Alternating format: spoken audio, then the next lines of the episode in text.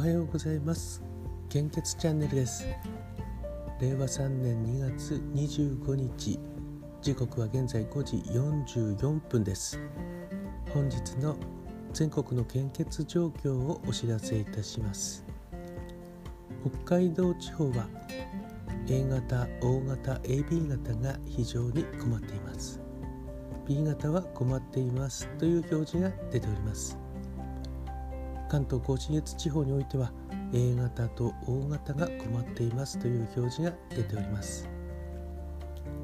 他の地域においては非常に困っていますあるいは困っていますという表示が出ている地域はありませんが血液には有効期限がございますので本日もお近くの献血バスや献血ルームでご協力をお願いいたします。献血の際は予約をいただけると大変助かります。本日もどうぞよろしくお願いいたします。昨日毎週恒例なんですけども水曜日に街頭演説をしています。その時ライブ配信もしたんですけども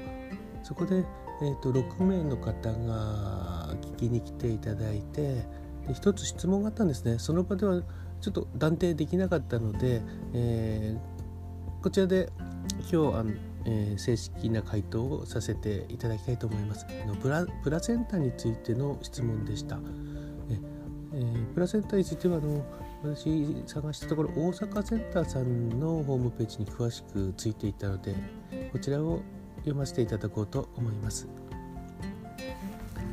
えっと、人体版由来製剤について人体版っていうのが「かっこプラセンタ」と書いてありますね。プラセンタ製剤について。過去に人体版由来製剤の注射剤を使用されたことのある方からは当面の間献血をご遠慮いただくことになりました。以下の人体版由来製剤の注射液は注射薬はというので以下の製剤というのが2つ出ておりまして、えー、メルスモンあとラエンネックこの2つが例示列挙されています。限定列挙ではないので他にもプラセンタ、えー、注射薬というのは、えー、あると思いますのでこちらの方は、えー、他の製剤でも心当たりのある場合はお近くの血液センターにご相談してみてください。でまたあの続きがありまして、え、以下の、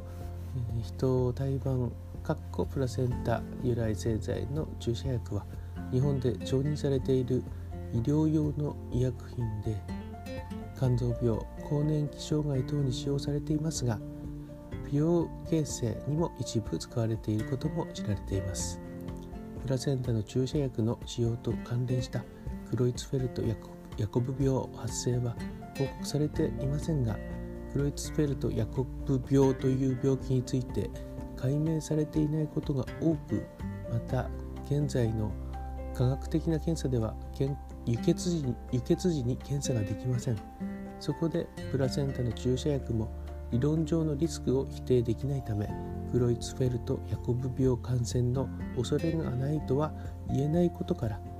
クロイツフェルト・ヤコブ病の感染リスクをできる限り少なくするために日本赤十字社では献血時に慎重な予防的対応を行うこととしました。つきましては輸血を受ける患者さんのために平成18年10月10日より過去にプラセンタの注射薬を使用したことがある方からの献血を当面ご遠慮いただくこととなりましたのでご理解とご協力をお願いいたします。とというのが全文でした。これで、えー、回答に回答というか読んだだけになってしまいましたが、えー、確か私もちょっと10年以上、えー、受付の現場からは離れてしまっていたんですが、えー、確かプラセンタ製剤は献血はできなかったなと、まあ、昨日はそういったあやふやな回答になってしまいましたのでここちらで、あの正式な回答とさせていただきます。はい、本日もどうぞよろしくお願いいたします。あなたにとって人の配信とはどういうものですか？心に刺激になる。与えてくれるあなたと過ごす皆さんと一緒に歩んでいってると思っております。タンなんですよ。元気をもらえます。生活の一部です。憧れますよ。なんか自分だけにてくれる優しい人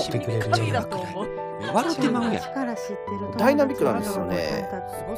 本当にですね優しいんですよ。一緒に喜んだり自分に悲しんだりとって必要なもの誰かの役に立てる存在に。誰かがあなたの配信を聞いている。